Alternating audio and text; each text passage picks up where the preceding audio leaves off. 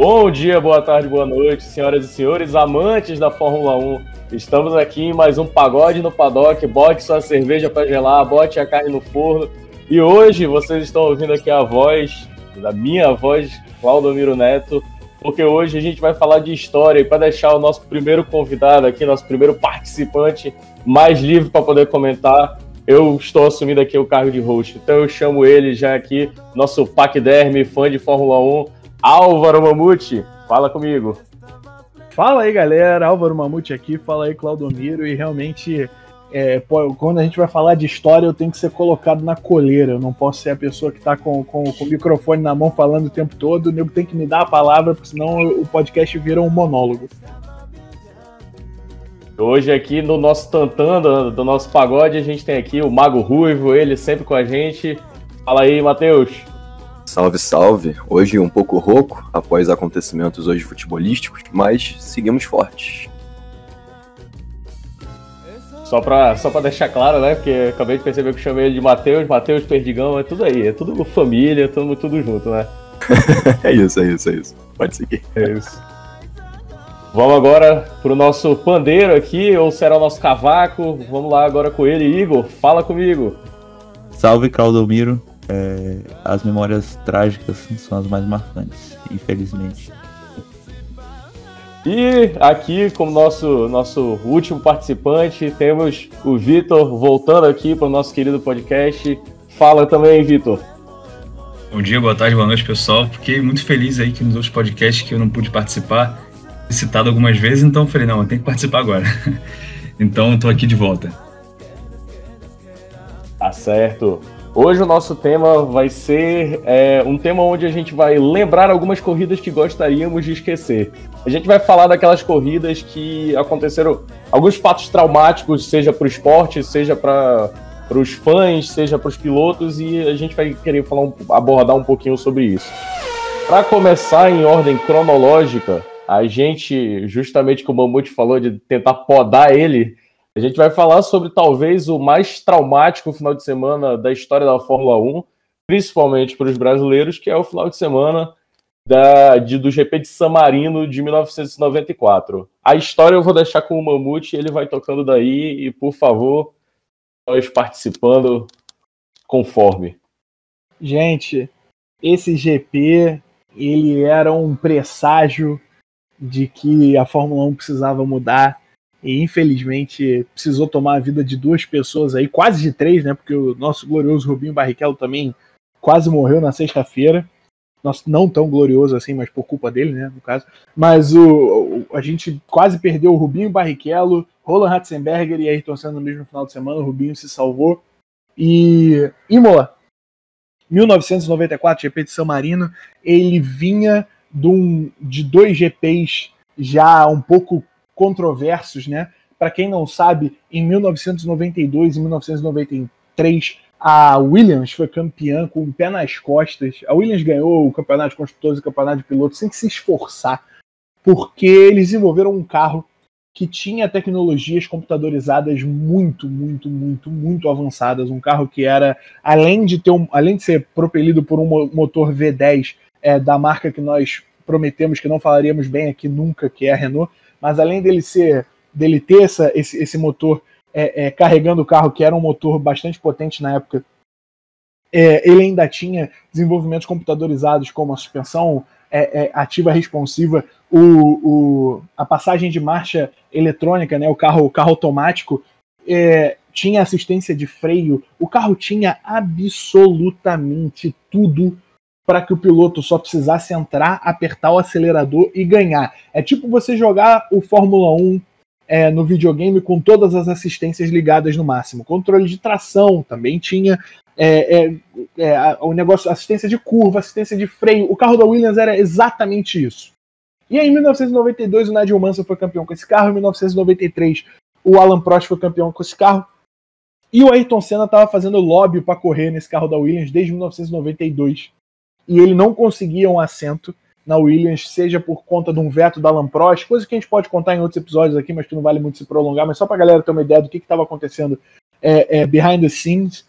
E quando a, a, o Ayrton Senna finalmente fecha com a Williams, ainda não tinha sido anunciado oficialmente que ele tinha fechado com a Williams, era uma coisa é, é, extraoficial, mas o pessoal ficou sabendo que a Renault não queria mais o Alan Prost na, na Williams, queria o Ayrton Senna, e quando essas coisas começam a ser é, é, trazidas à tona, as pessoas começam a conjecturar muito que o Ayrton Senna vai fechar com a Williams o pacto do regulamento da Fórmula 1 para a temporada de 1994 sai, e nesse pacto são banidas todas as assistências eletrônicas do carro. Esse pacto tem que ser assinado unanimemente, então até a própria Williams assinou o pacto e disse que, que ia banir as assistências, e o carro para 1994 fica com o desenvolvimento comprometido.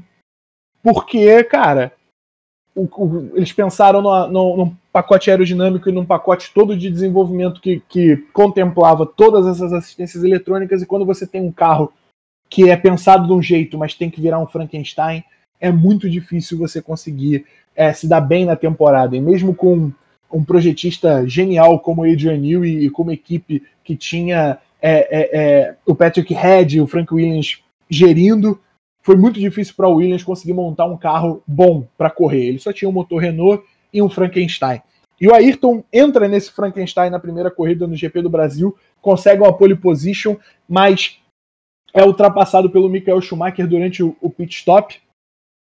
E logo na curva seguinte, é, é, ele roda descendo mergulho e sai da corrida. No GP seguinte, o GP de Aida, o GP do Pacífico, o Ayrton Senna mais uma vez consegue a pole position, mas também não consegue ganhar a corrida.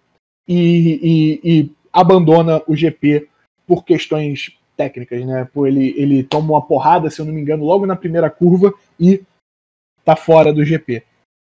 O problema foi o seguinte: o Ayrton achava que o carro da Benetton, que era o carro que o Michael Schumacher pilotava, tinha todas essas assistências que tinham sido banidas, só que de forma escondida. Ele achava que eles tinham conseguido driblar o regulamento, tinham conseguido driblar a fiscalização da FIA, tinham conseguido driblar absolutamente tudo, ao ponto de que o lunático do Ayrton Senna, quando toma porrada no GP de Aida, no Pacífico, ele ao invés de ir direto para os boxes, ele fica parado atrás do muro na primeira curva, ouvindo o carro do Schumacher passar. E durante quatro voltas ele fica ali ouvindo, e depois da quarta volta ele entra no box e fala pro Frank Williams: esse cara tem é, controle de tração. Eu ouvi o controle de tração no carro dele, porque esse era o Ayrton Senna. Ele virou pro Frank Williams e falou: a gente tem que entrar com, com um pedido na FIA, porque eu ouvi o controle de tração no carro dele. E, cara, o, o Ayrton tava muito certo de que a Benetton tava roubando naquele campeonato.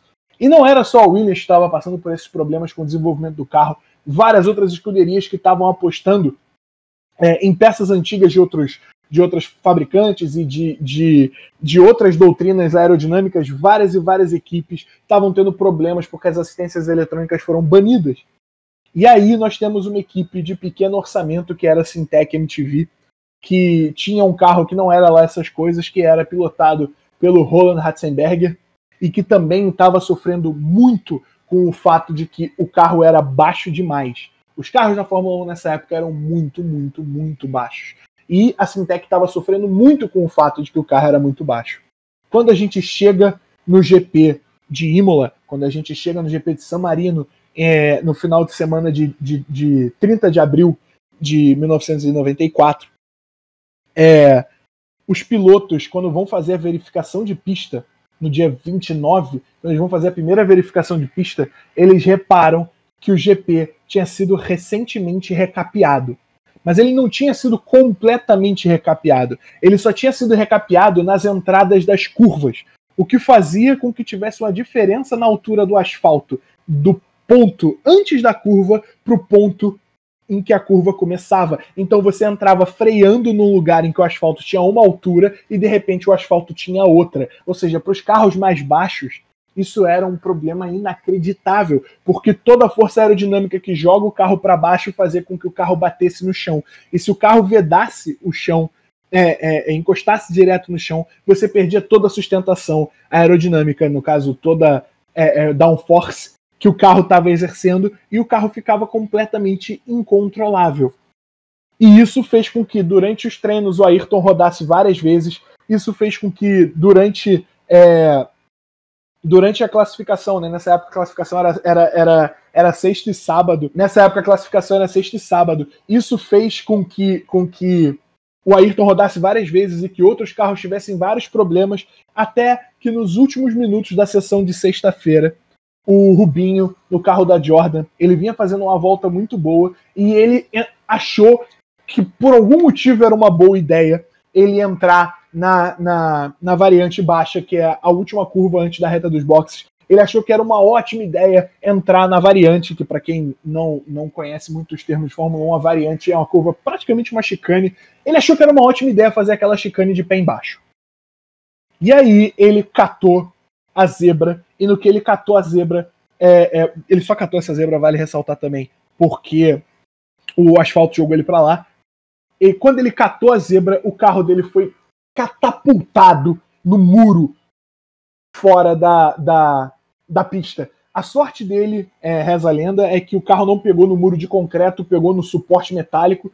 É, o carro capotou várias vezes. Se vocês tiverem a oportunidade de procurar esse acidente no YouTube, procurem e se perguntem, assim como eu me pergunto até hoje, como o Rubinho Barrichello não morreu naquela porrada.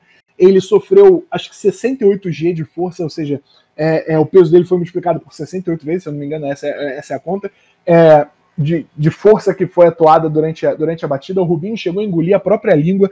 Ele foi atendido pelo Sid Watkins, que era o médico de plantão no dia, que é o médico da Fórmula 1, né? Fala, fala, médico de plantão no dia, parece que é hospital, tem uma porrada de gente. Mas o Sid Watkins era o médico é, que, que rodava junto com a Fórmula 1, que atendia os pilotos. É, o Sid fez, uma, fez um procedimento de emergência salvou a, a, vida do Rubinho na pista e o Rubinho foi para o Hospital Maggiore em Bolonha, Bolonha logo do lado do, do circuito de Imola.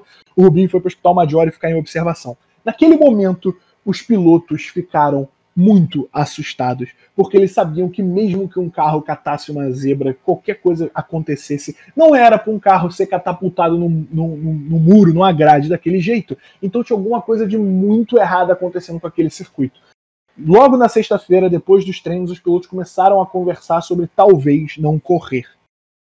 Ninguém estava muito, ninguém estava muito é, é, é, engajado nessa ideia de não correr ainda, mas era uma coisa que os pilotos já estavam falando sobre.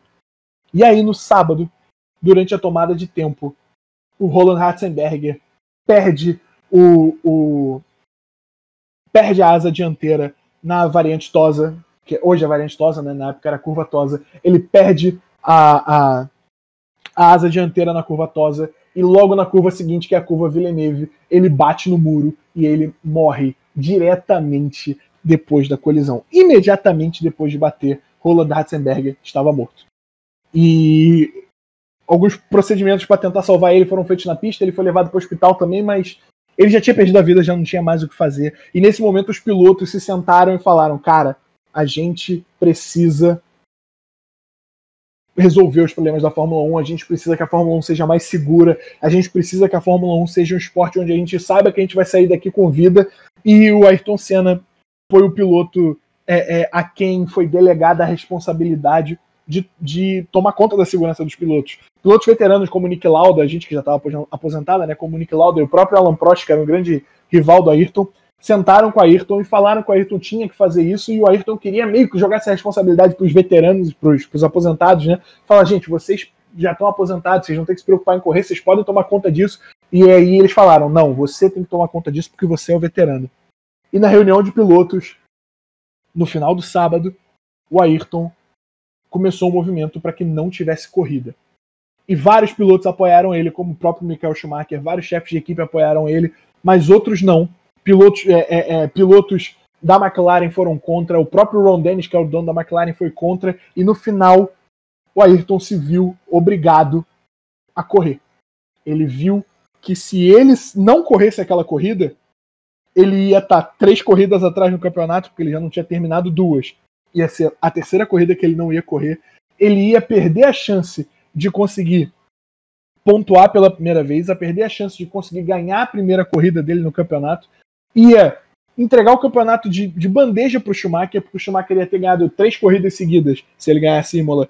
E até 1992, nunca na história da Fórmula 1, se eu não me engano, até 1992 ou 93, nunca na história da Fórmula 1 um piloto que ganhou quatro corridas seguidas perdeu um campeonato.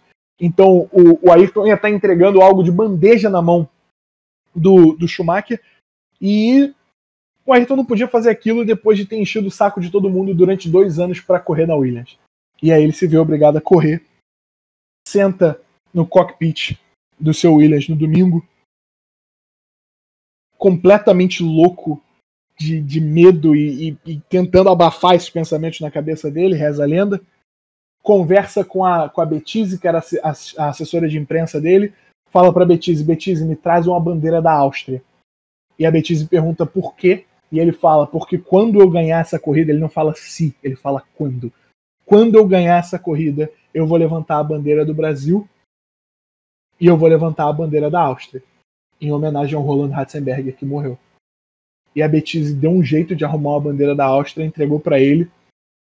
E quando os carros alinharam, o Sid Watkins, que era o médico da Fórmula 1, foi falar com a Ayrton uma última vez e falou pro Ayrton: Cara, por que, que você vai correr essa corrida? Esquece essa porra, vamos embora, se aposenta, larga isso aí, você já ganhou três vezes esse campeonato. Esquece essa parada, cara, vamos pescar. Eles eram muito amigos. E o Cid vinha muito pra Angra para pescar com a Ayrton. E ele falou, cara, esquece essa parada, vamos pescar. A gente vai lá pra tua fazenda nova. O Ayrton tinha construído uma fazenda no interior de São Paulo. A gente vai lá pra tua fazenda nova, a gente fica lá pescando, sabe? Se diverte. Esquece a Fórmula 1, cara. E ali, com os carros alinhados pra largada, tudo já estava meio fadado ao fracasso. O Ayrton em primeiro lugar na pole position pela terceira vez no ano. E logo na largada, quando a corrida começa, um acidente acontece. O Pedro Lamy bate no carro do, do, do Leto, que era o, piloto, o, segundo piloto da Benetton, a equipe do Schumacher. Era a primeira corrida do Leto do ano. O Leto teve um problema para largar com o carro. O Lamy bateu na traseira dele.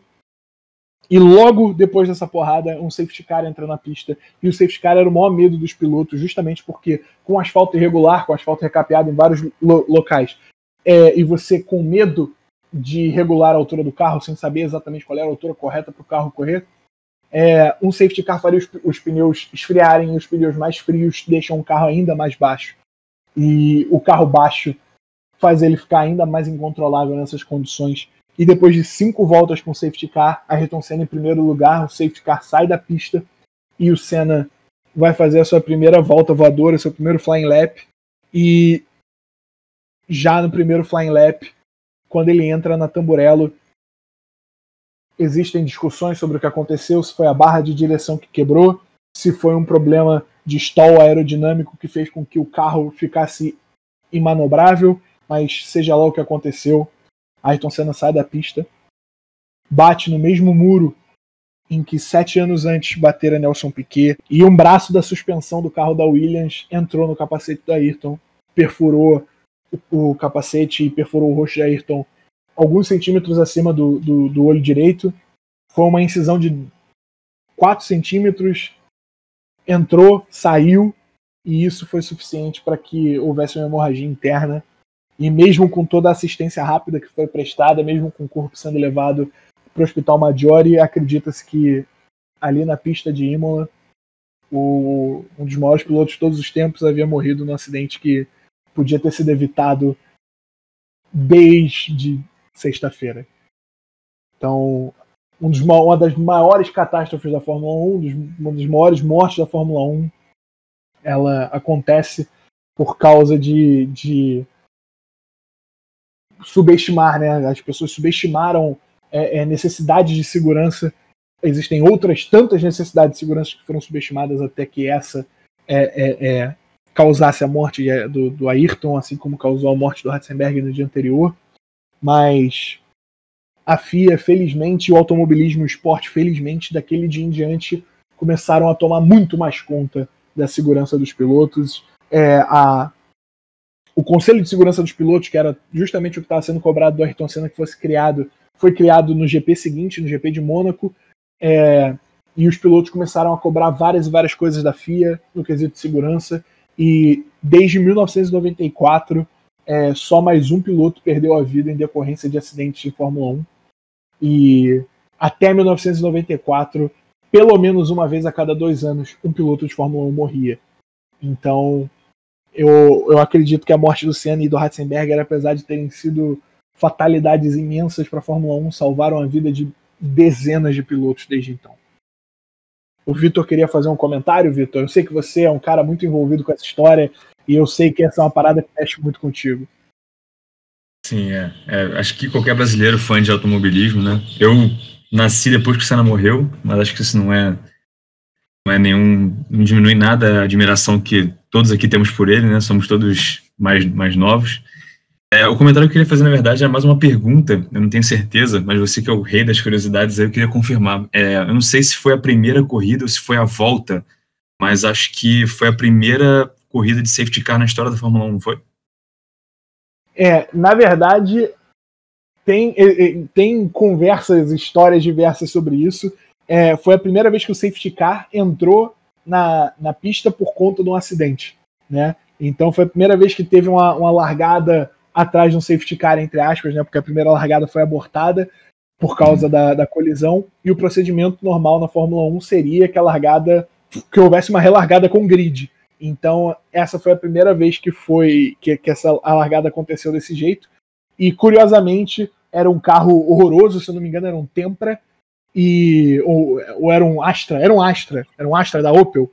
E, e isso ajudou muito também a esfriar os pneus, porque o carro era muito lento e os pneus não Exato. conseguiam manter temperatura porque eles estavam atrás do carro. Então, imagina o, Lewis Hamilton nessa época, né, cara? Ele já fica louco com aquela Mercedes SLS na frente dele.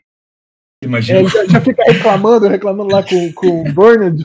Porra, acelera esse, esse, esse, treco aí, não sei o que. Imagina com um Astra na sua frente, né, cara? Exato.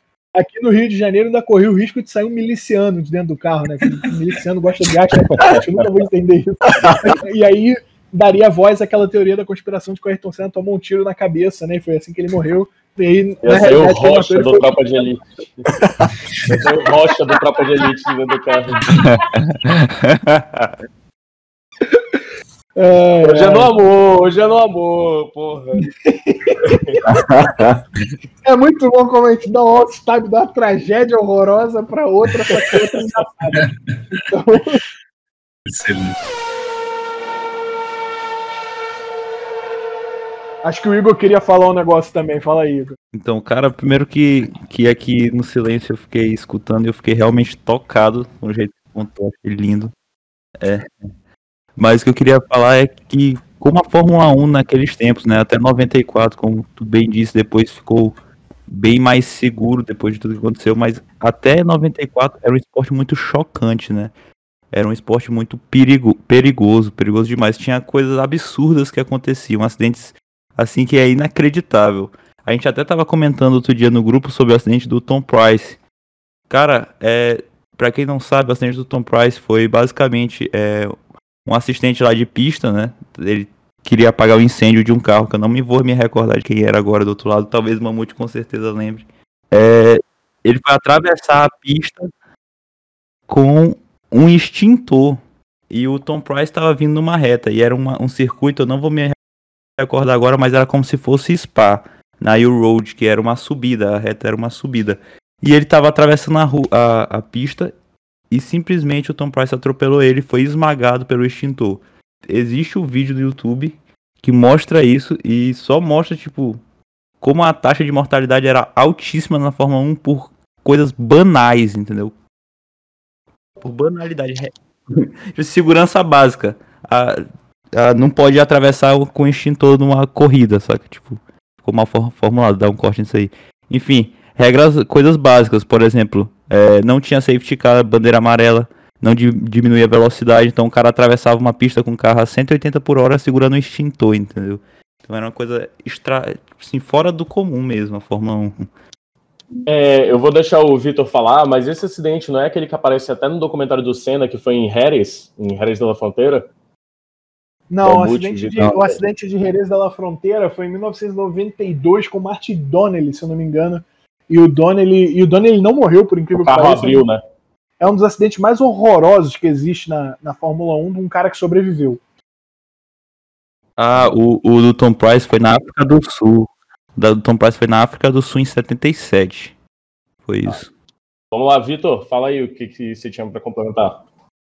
Legal. Queria pegar um pouco do, do gancho aí do, do Igor, que comentou sobre o procedimento, né? Fiscais de pista que atravessam a, a pista. A grande verdade é que a própria FIA sempre diz isso, é verdade, né?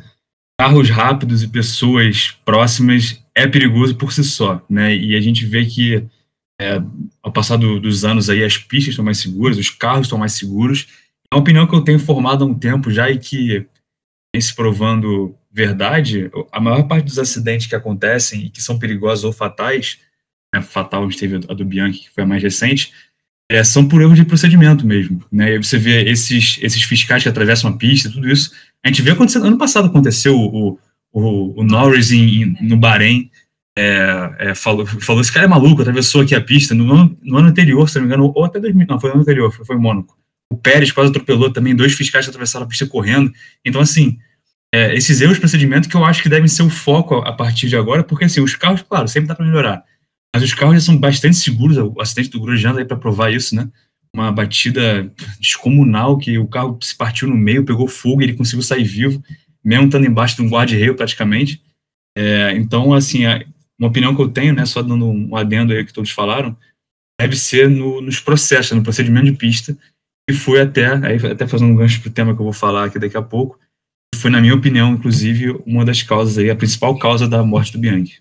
É, vale lembrar também que antes da morte do Bianchi, a morte do Bianchi, só me lembra aí, é, Victor, a morte do Bianchi foi em 2014, certo? 2014, exatamente. Então, é, tem que lembrar disso, que isso foi um caso até que eu lembro, que eu lembro na época. Não sei se vocês sabem da história da Maria de Viota, que ela estava como é, pilota de teste do, Sim, da, da Marussia. Da própria Marussia, inclusive. Exatamente. E, e, foi um acidente ridículo, que ela estava correndo, no, se eu não me engano, num, no aeroporto. Era, né? uma, era uma pista de aeroporto, uma que era um teste. Exatamente. Exatamente. E ela, é, fazendo o teste, parece que teve uma falha que o que ela não conseguiu frear o carro, ela bateu de cabeça num, num, num é, caminhão, caminhão, caminhão, eu acho. Eu me lembro bem, a, a, falha do carro fez o carro acelerar sem ela querer. Exatamente, exatamente. Ela é não conseguiu. Exatamente, foi uma falha do carro que fez ela bater direto. E aí, depois disso, ela ficou cega de um olho, se eu não me engano. É. E a, a, morte dela depois, anos depois, é. Um tempo foi um tempo ah, depois, né? É, ia falar, não foi, foi anos, não, foi um ano depois. Um ano depois, né? Um ano. É, então, a morte dela foi, foi devida a, a isso, sabe? Então, tipo, é, é uma parada muito séria que felizmente foi muito revista. A FIA mesmo, ela teve muita muita mão nisso para evitar que esses acidentes fossem graves ou fatais. Então, assim, não foram muitos depois da, deles. Sim. É, esse esse da, da Maria de Vilhota é, até tem bastante relação com o acidente do Júlio Bianchi, né? É, Fala-se muito da implementação do ralo a partir do, do acidente do, do Bianchi, mas também é, a, a, própria Maria poderia ter se salvado ou poderia ter reduzido os danos se houvesse o ralo. E aí, mesmo eu tendo dito no começo do podcast que a gente ia fazer em ordem cronológica, eu acho que a gente já citou bastante o acidente fatal do Julius Bianchi aqui, então a gente já pode fazer a conexão direto com esse GP, que é o último GP que a gente ia tratar aqui em ordem cronológica. E a gente citou num episódio passado justamente que talvez daqui do grupo inteiro do WhatsApp, que o, o grupo do WhatsApp tem mais pessoas né, do que apenas os participantes aqui do podcast, a única pessoa que estava assistindo era o Vitor, que era um GP de madrugada então eu já queria passar a bola para ele e falar, Vitor, conta como é que foi essa história, ligar num GP de madrugada e acabar vendo é, esse acidente tão trágico, né? Ou não vendo, Perfeito. né? pois é, cara, vou te falar que eu quase que não vi mesmo, porque essa, essa corrida especificamente do Japão estava bem, bem desanimada, assim, né? Era, foi às três da manhã, era uma época que tinha uma certa uma certa frequência, assim, que esses GPs de, de Japão, China, era sempre três, duas, três da manhã. E aí eu acordava para ver de madrugada, era, realmente eu acho que era o único maluco que fazia isso. É, e aí, bom, falando um pouco sobre, sobre o contexto primeiro do, do acidente e depois do acidente, né? Acho que o Mamute contou super bem a história do, do contextualizou bastante. Eu vou contextualizar primeiro um pouco de quem era o Bianchi, né? Talvez pessoas mais, mais novas aí, o, até o meu, meu irmão mesmo que vê Fórmula 1 hoje comigo, mas na época era bem pequeno, ou até pessoas que viam Fórmula 1 e pararam de ver, talvez não saibam quem é o Bianchi. Então vou primeiro contextualizar um pouquinho para o pessoal entender, né? Então, é, ele é um piloto nascido em 89, né? Ele nessa época aí tinha seus 24 a 25 anos. É, ele foi campeão da Fórmula 3 em 2009, que inclusive bateu o companheiro de equipe, que era o Valtteri Bottas na época, o companheiro de equipe dele na Fórmula, na Fórmula, na Fórmula 3 europeia, né, em 2009, ele ganhou com 114 pontos o campeonato, enquanto o Bottas foi com 62. Então, você vê aí hoje, o Bottas ele hoje apanha do Hamilton, né, mas ele já apanhava do Bianchi naquela época. O Bianchi era tido como um grande talento, já assim, desde as categorias de base, a gente vai falar um pouco mais sobre isso mais à frente. É, após essa, esse, esse campeonato de 2009 da Euro Series, né, ele foi convidado à academia de pilotos da Ferrari e se tornou um piloto Ferrari desde então, né, da academia. É, então, em 2010 2011, ele foi correr na GP2, inclusive no final aqui da, da história eu vou até deixar um, uma recomendação de vídeo aí para a galera que não conhece muito bem o Bianchi, um vídeo sensacional dele de um pega em Silverstone na, na época de GP2, para o pessoal entender né, o, o tipo de piloto que a gente está falando, aquele tipo de piloto realmente genial, assim, a gente poderia ter visto muito mais tempo na Fórmula 1. É, enfim, no, no, ano seguinte, ele foi campeão da Fórmula Renault 3.5, em 2012, e então virou piloto de teste da Force India, tá, nesse mesmo ano. Em 2013, ele estreou na Fórmula 1 pela equipe Marussia, né, como a gente comentou aqui antes, entrou até num lugar que estava cotado para o Luiz Razia, que era um piloto brasileiro na época, mas ele acabou entrando nessa vaga e, assim, até parando para pensar, é, sem clubismo, o Bianchi realmente era, era, bem mais piloto do que o Jazia, que não era um mau piloto, mas o Bianchi era, era mais piloto do que ele. É, só para dar uma, uma, dimensão assim do que do que consigo enxergar hoje, do que é o, o que seria o Bianchi hoje entrando na Fórmula 1, né? Eu vejo como se for, ele como se fosse um, um, George Russell, por exemplo, um cara que a gente vê que tem muito talento, que ganhou tudo que podia ganhar nas categorias de base, super rápido, né? E que infelizmente acabou entrando na Fórmula 1 uma equipe muito muito ruim né, mas que mesmo assim ficava ali querendo beliscar resultado, beliscar ponto, numa equipe de fundo de pelotão. Né? Então, fazendo um paralelo para a galera que não, não, acompanhava na época, era mais ou menos isso. Né? Esse era o Júlio Bianchi. Ele, ele fez ponto no, no, no em Mônaco, né?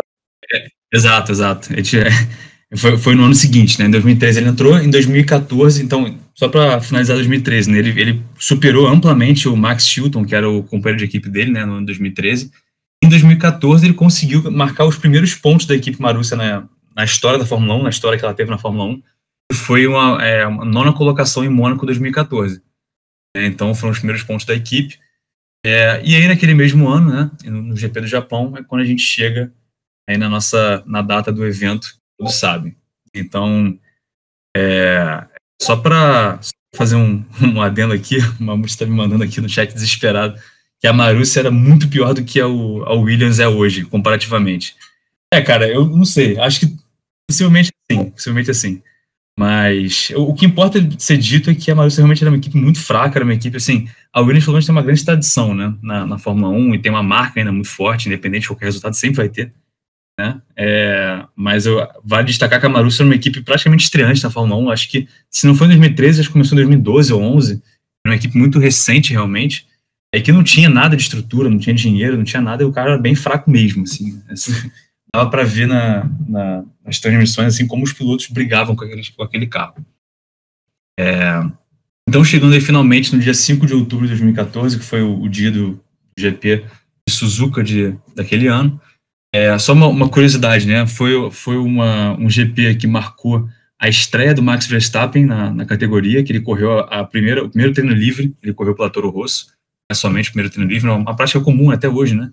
Pilotos é, testes, pilotos reservas, fazerem a estreia né, na, na, Fórmula 1 oficialmente no, no, primeiro treino livre. E, se eu não me engano, ele tinha, ele tinha 16 anos na época, né, o que já configura o piloto mais novo a pilotar um carro de Fórmula 1. É, uma outra curiosidade interessante também, que, que tem uma grande influência nessa história, é que a essa altura de 2014, o Alonso já estava naquele, naquele, naquela quebra de namoro com a Ferrari, né? é, finalzinho ali da, da carreira dele na Ferrari, já flertando com outras equipes, ele acabou indo para a McLaren depois, né?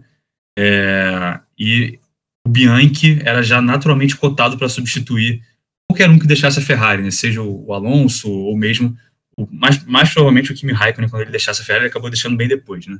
Mas o Bianchi já era bem cotado por ser da academia, né? É, e por ser um piloto muito rápido, como a gente comentou. É, e um outro, uma outra, outro fato, né, que, que influencia bastante na história, que é muito importante, é que naquele final de semana, na sexta-feira, foi detectado que chegaria um tufão naquela região, no Japão, né, ventos fortes, chuvas fortes naquela região, e que estava previsto para chegar justamente domingo, mais ou menos na hora da corrida. É, então, esse era, o, esse era o plano de fundo aí da, da situação né, desse final de semana.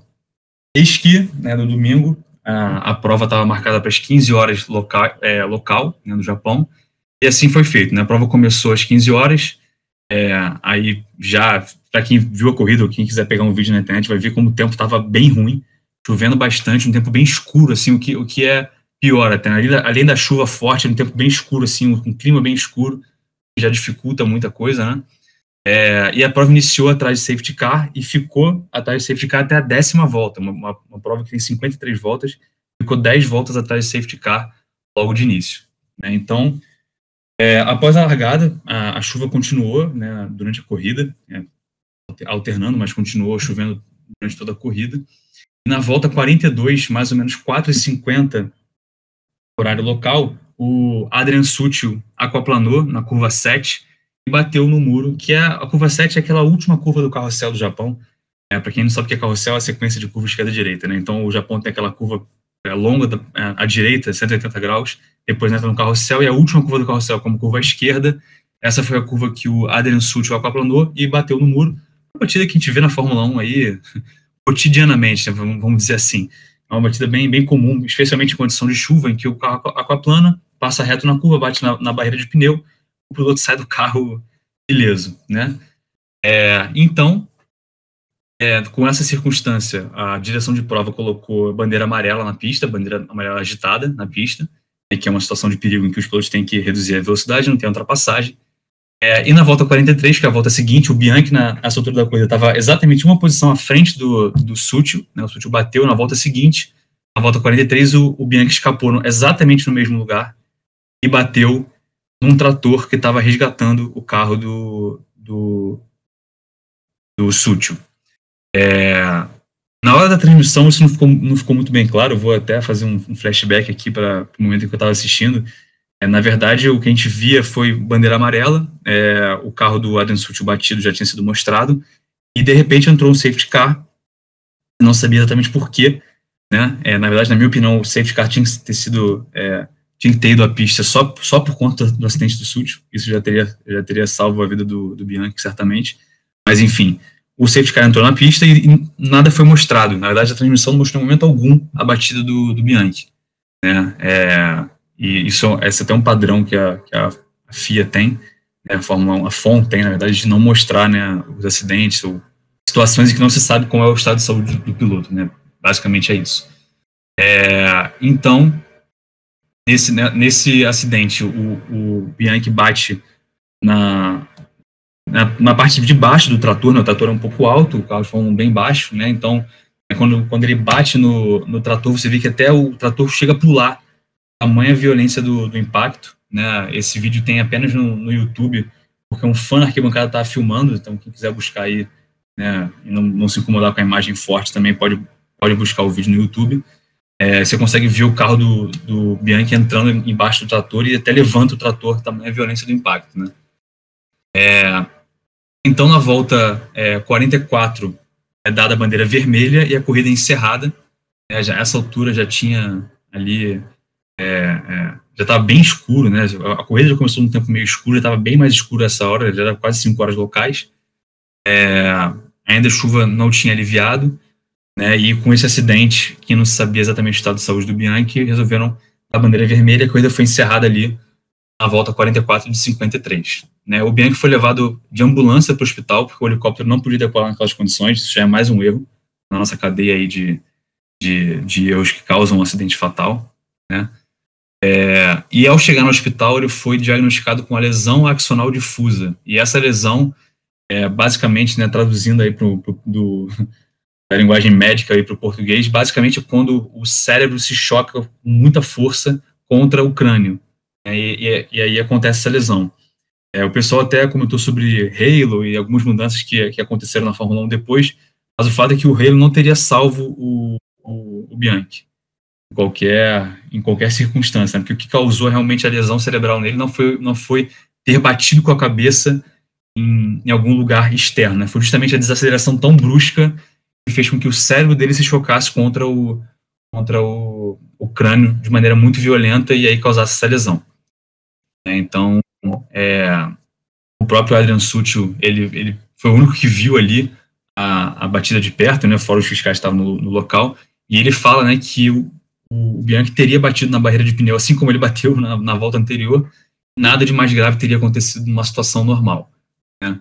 Esse acidente desencadeou em diversas investigações aí por parte da FIA, né, com, com, alguns motivos, né, são eles. Por que, que, a FIA não mudou o horário da prova, ou mesmo cancelou a prova por conta do tufão? Né, seria bem razoável pensar nisso. Por que, que a FIA não é, acionou o safety car logo de cara no acidente do Sútil, que, na minha opinião, teria que ser feito? É, pela segurança dos pilotos e dos fiscais de pista, né, que estavam, vamos dizer assim, os, os, fiscais de pista que estavam operando o trator e, e colocando o carro do, do no trator estavam em risco ali também. Né, qualquer um que escapasse ali poderia atropelar um fiscal ou coisa do tipo. Né, é, outro fato também, por que colocou um trator na pista naquele ponto, que era um ponto, claramente um ponto de impacto ali, né, um possível ponto de impacto, e um, um, outro ponto que eu, aí nesse caso até concordo com a FIA, que foi uma bandeira verde que foi agitada logo após o acidente. Mas isso aí é, não tem, assim, na minha visão, não tem nenhum problema, porque é, a bandeira verde, ela, é, ela é, o código da bandeira verde é você só pode voltar a acelerar após ela, e como ela estava após o acidente, não tem nenhum problema realmente. Mas esses três primeiros pontos eu, eu realmente fiquei bastante indignado, assim, por que, que não foram tomadas essas ações. É, o Urso Soviético quer, quer fazer um comentário aí? Diga lá. Não, é que você tinha falado da questão da lesão dele, né? É, basicamente, essa lesão pode ser descrita, tipo, como se você pegasse, vamos dizer que você pega uma caixa de metal, enche ela de gelatina e joga ela na parede, entendeu? Quando você abrir a caixa, a gelatina vai estar toda desmanchada por dentro. É basicamente o efeito é. que você vai ter da pressão intracraniana, entendeu? Basicamente Exatamente. isso. É, para poder você ter mais uma ideia, né? Uma boa, uma é... boa referência. Né? Uma boa referência. É... E até um paralelo aqui com, com aviação, né? Tem muita gente que pergunta, ah, por que, que não fazem um avião do, do, material da caixa preta, né? Porque não adianta nada. Se, se, o avião batesse no chão e não quebrasse, assim como a caixa preta não quebra, todo mundo que ia estar dentro dele ia morrer pelo impacto. Exatamente. Basicamente é o mesmo princípio, né? É... nesses casos, por, por exemplo, o cérebro da pessoa ela incha, entendeu? Inflama. E não adianta fazer cirurgia, não adianta fazer nada. Você só tem que controlar a pressão intracraniana, entendeu? Então, por exemplo, não tinha algo muito específico a ser feito, entendeu? É, é, é muito Exato. difícil esses casos, são bem difíceis. É, ele até passou por procedimento cirúrgico quando chegou no hospital, mas realmente havia uma preocupação com essa pressão intracraniana dele. Isso. E é, foi que foi uma, uma, das principais preocupações dos médicos e, e todo, toda, toda a Fórmula 1 né, durante esse, esse, esse período, né?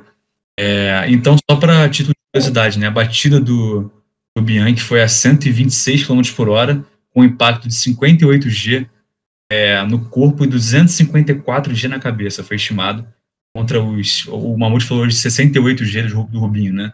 O do Bianchi foi 254, que praticamente inviabiliza a sobrevivência aí, né? É, então, as mudanças que foram, foram feitas na Fórmula 1, né? Como eu falei, o Halo acabou entrando, mas não adiantaria para esse caso. Uma mudança que realmente foi decorrente desse acidente foi o Virtual Safety Car, que dá mais segurança do que a bandeira amarela dava naquela época, né?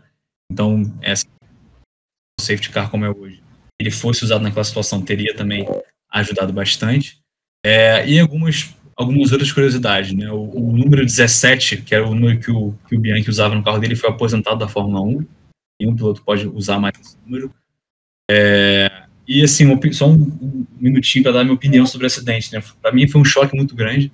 No, no domingo de, de, de, família, passei um almoço de família. Ah, cara, eu tava me sentindo estranho. Assim, eu não sabia da morte dele ainda, porque ele, morreu, ele veio morrer só, acho que quase um, mais de um ano depois, ou quase um ano depois. É, foi quase um ano depois, na verdade. Mas já sabia. Julho, de muito... 2015. Exato, foi julho de 2015 que ele, que ele morreu, 17 de julho de 2015 ele morreu. É, mas assim, só pelo fato de ter tido, ter tido aquele acidente e de eu ter visto que poderia, ser, poderia ter sido evitado por procedimentos mais assertivos, já me deixava tão, ao mesmo tempo, triste e puto. É, que foi, foi um dia bem, bem triste, assim, realmente, para quem é fã de Fórmula 1. E eu, eu, praticamente, eu falei, né, que eu sou nascido depois de Senna morrer. E eu achei que eu não veria na minha vida nenhum acidente fatal é, na Fórmula 1. E eu acabei, naquele dia, vendo um que poderia ter sido fatal e acabou sendo. Né? É, então, mais verdade aí, né, o, o, Charles Leclerc, que é afilhado do, do Jules Bianchi, acabou é, entrando para a Fórmula 1 anos depois e assumindo a vaga na Ferrari. Né, é uma curiosidade bacana. Aquela vaga que, teoricamente, né, todos dariam para o Bianchi naquela época. É, e aí, uma sugestão, não conhece muito bem o Bianchi ainda, né? Giro é que o YouTube aí o, o pega que ele tem com o Christian Viet...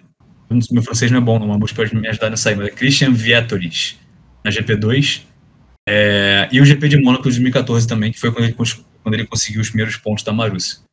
E aí, para quem tiver estômago, também tem o vídeo do acidente, quem quiser buscar no, no YouTube, é esse vídeo que eu comentei, o vídeo do fã. É isso, pessoal. É, só uma dúvida, é, você tinha citado que a FIA ela não agiu de forma correta, mas assim, digamos que os diretores de prova, isso é uma coisa que eu tô abrindo aqui, perguntando aqui para vocês, porque é uma coisa que eu realmente não nunca parei para pensar, mas digamos que os diretores de prova, eles chegassem e falassem, opa, pera aí, vamos parar a prova, vamos bota o safety car, e, tipo, independente do regulamento da FIA fala, falasse alguma coisa na época, eles poderiam, eles teriam essa possibilidade de fazer isso? Ou não, não existe um, um, critério tão objetivo assim de quando você pode e quando você não pode, né? Na verdade, o, o, critério que eu vejo é um critério de ter perigo na pista, a ponto de você julgar que não seja seguro os carros passarem né, na, na, velocidade padrão de corrida, ou que você acha que tem um risco de. É, que coloque em risco a vida de fiscais ou dos pilotos é, por uma situação adversa na pista. Então, nesse caso, tinha um trator no lugar do, da barreira de pneu. Você bater num trator causou a morte dele, né, ao contrário do que teria sido bater na barreira de pneus. Então, nesse caso, eu acho sim, colocar o safety car, claro, é muito fácil falar depois que aconteceu, né, mas é,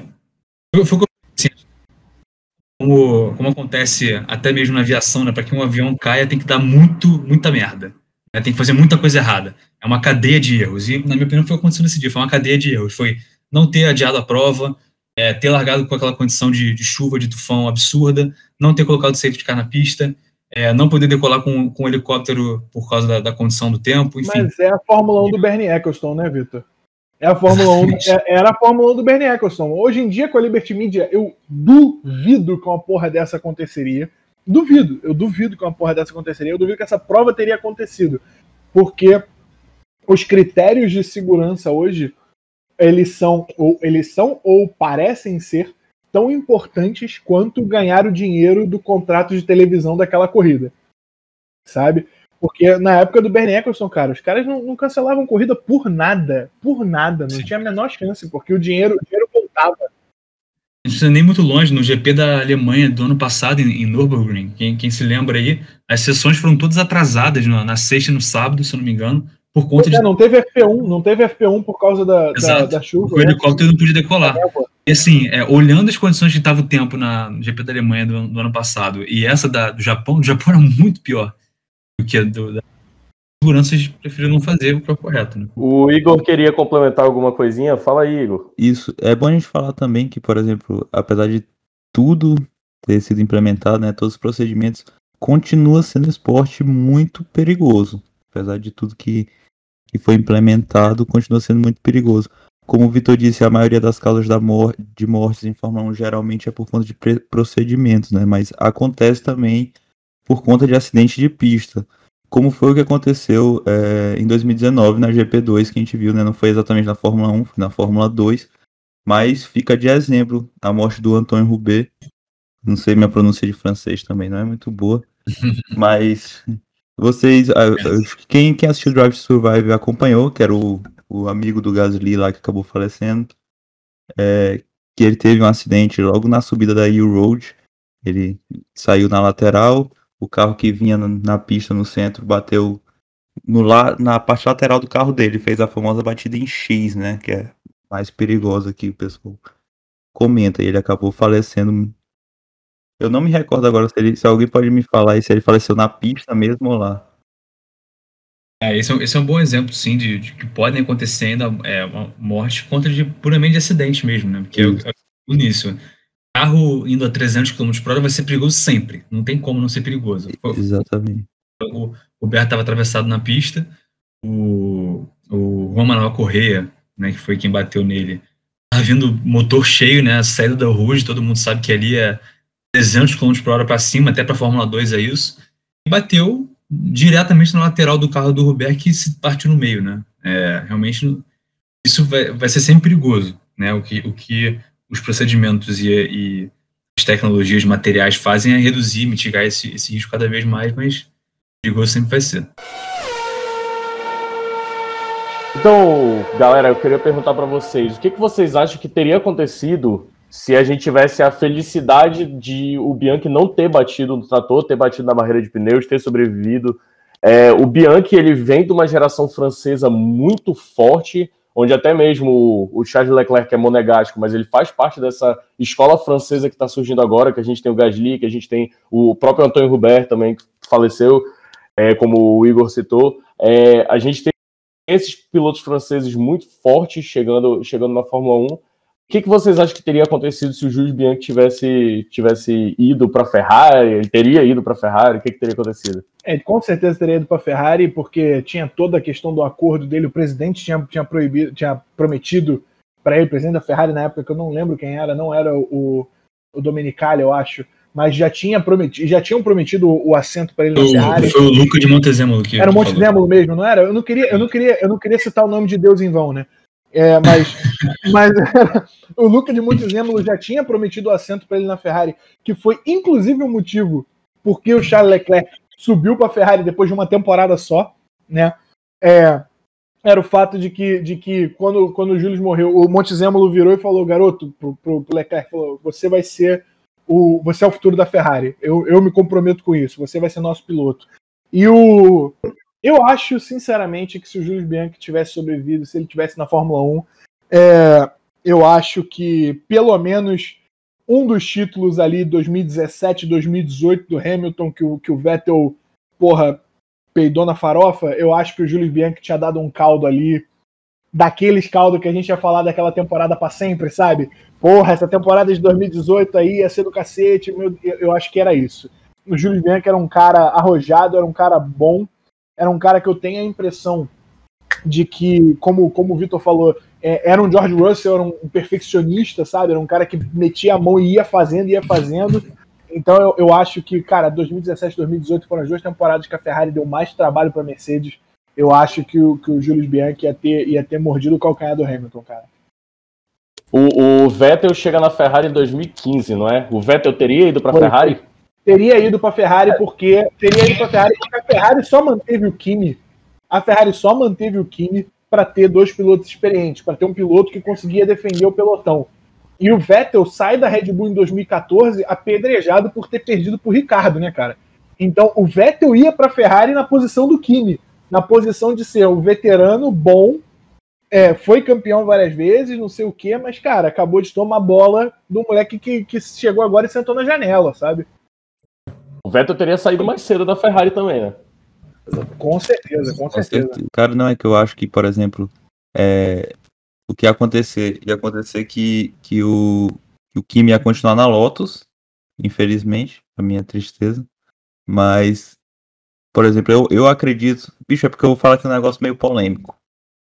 É o seguinte, eu acho que subiria o Bianchi. Beleza, eu acho que também ele seria campeão em 2018. Eu, eu acho que ele tinha muita chance, porque o Vettel não ganhou em 2018, porque eu acredito que ele não. Eu não, eu não gosto do Vettel, então eu não achei ele um piloto muito bom, é isso. Eu ia falar isso. Que E isso. eu acredito, inclusive, que o Kimi Raikkonen, se ele fosse o piloto número um da Ferrari nesses anos, ele tinha muito mais chance de ter ganhado do que o Vettel. Ah, calma aí, mas aí você é muito clubista. Discordo. Que isso. discordo. É Mas, muito mas, mas calma aí, mas calma aí, mas calma aí. Existe esse ponto. Eu sou extremamente clubista com o Kimi Raikkonen. Não, o Tião, o Tião era bom, o Tião é bom demais. Meu Deus. Falou do Vettel assim, na cara dura, cara. Que isso. Eu, eu acho que o, que o Bianchi teria grandes chances, mas, e seria muito interessante a gente ver a Ferrari voltando a ganhar títulos. É, eu, eu tenho pra mim isso, é, eu já, eu já falei isso no último podcast com vocês, sobre a, a parte nostálgica que eu tinha, por causa do nosso grande amigo Schumann. Mas seria interessante. Mas uma coisa que eu não entendi, então como é que ficaria a, a, a line-up da Ferrari? Ficaria o Bianchi e o. E o Vettel? Vettel. Nossa Bianchi. senhora, ia ser um abalo, né? E o Vettel Bianchi, seria Vettel- o que o Kimi foi pro Vettel, basicamente. Seria o- protegeria o Bianchi seria Bianchi. pelotão. Seria Bianchi e Vettel 15, 16, 17. Eu não imagino o Vettel aguentando mais que três anos disso. Não, ele não aguentou dois segundo com o Leclerc. Porra. É. Então, justamente. Justo. Vamos lá, gente. Então, é, um último assunto que eu queria aqui trazer para o nosso podcast, muito rápido, porque o álbum já está desesperado aqui, porque vai ter que editar muito podcast. A gente trouxe muito conteúdo. It's Race Week, finalmente, e eu queria saber de vocês, Mamute, Perdigão, Igor, Vitor, qual vai ser o pódio do GP da Emília Romagna, que eu vou continuar chamando de Samarino e não importa. Pódio de San Marino, rápido, ligeiro e sincero. É, vai ser primeiro lugar Max Verstappen, em segundo lugar Daniel Ricardo, em terceiro lugar Pierre Gasly. Chupa. Meu Deus. Meu Deus. Perdigão, Vamos lá, então. Depois eu sou polêmico. Assim, é. Exatamente, a polêmica foi fora. Eu sou polêmico, eu não sou purista. Eu vou. eu- A polêmica, a polêmica é ele colocar o, o Gasly em terceiro, não em primeiro, mas tudo bem. Exatamente. Eu ia falar exatamente isso. Nosso menino de ouro mereceu o primeiro lugar. Mas enfim, vamos com tudo. Verstappen, Ricardo e Tsunoda. Cravei. Caralho! Quase. Gostei, hein? É Gostei. lindíssimo. Igor, vai. Cara, antes eu só queria dizer que eu, que eu amo o Vettel como pessoa, mas não gosto dele como piloto, viu? Era só isso. Tá tentando se O É. O cara tá Ele pedindo tá, ele tá se protegendo dos haters já. É, Não, Ele tá se protegendo ele dos tá- haters. Ele tá pedindo desculpa pro Vettel caso, caso alguém mostre o podcast. Caso o tio dele mostre o podcast pro Vettel, ele tá se protegendo aí. Então, eu acho primeiro Max Verstappen, segundo lugar, eu vou de, de Hamilton, o Hamilton, e em terceiro, Ricardo. Ricardo. E ainda cravo mais uma coisa: quinto lugar, Fernando Alonso. Nossa senhora, hein? Que isso, que isso. Muito bom. Apesar de que eu, né, a gente não gosta muito aqui, é uma regra geral assim, Renault e Alonso. Ninguém curte tanto, mas Imola e Alonso combina bastante. É como se fosse Kimi e Spa. Faz sentido. Palavras médias. Vitor, vamos lá. Eu um comentário aqui que é, pra mim vai ser sempre GP de Imola também. É, e acho que o pódio vai ser primeiro Max Verstappen, segundo Lewis Hamilton. E pô, vocês estão malucos, cara. Sérgio Pérez corre de NASCAR agora? Sérgio Pérez em terceiro, pô. Ah, É, bicho. Sérgio Pérez virou Montoya, né, cara? Posso- Antes de eu dar meu pódio, eu posso pedir uma opinião sincera de vocês. claro. Qual a probabilidade do Grosjean virar o novo Takuma Sato e ganhar duas é, Indy 500? Bom, ele não pode virar o Takuma Sato porque primeiro ele vai ter que aprender a pilotar, né? Ora, nossa. Palavras, palavras médias, palavras médias. É, eu, eu acho que o Grosjean ele não vai fazer isso, porque, se eu não me engano, ele tá agora envolvido com outras coisas, né? Sem ser Fórmula 1 em geral, né? Eu medinho nele, né, mano? Ele, é, ele agora tá. Ele, se eu não me engano, agora ele é o líder e chefe de equipe da Raiz de esportes. É, É, cara. Era Mas bom a gente. aí- Se não o Grosjean, é só, o só- é só pra Magnussen. botar no LinkedIn. É, Alguma chance do Alguma Cara, chance mas- Magnussen ganhar uma Indy 500? Olha, no Magnussen eu acredito e acredito pra caralho. Eu sou eu sou muito, eu gosto muito do Magnussen, eu gosto mais até do que ele merece. Percebe? Cara, eu só queria lembrar uma coisa aqui. Você fala do Grosjean e tava falando de 2015 aí, lembrando que a Lotus de 2015 era entretenimento puro, era Grosjean e Maldonado. Caralho. Bem, o meu pódio, o meu pódio, surpreendendo a todos, porque eu já afirmei que eu odeio ele, mas em terceiro lugar, Fernando Alonso. Em segundo lugar, Lewis Hamilton. E em primeiro lugar, Max, Max, Max, Super Max.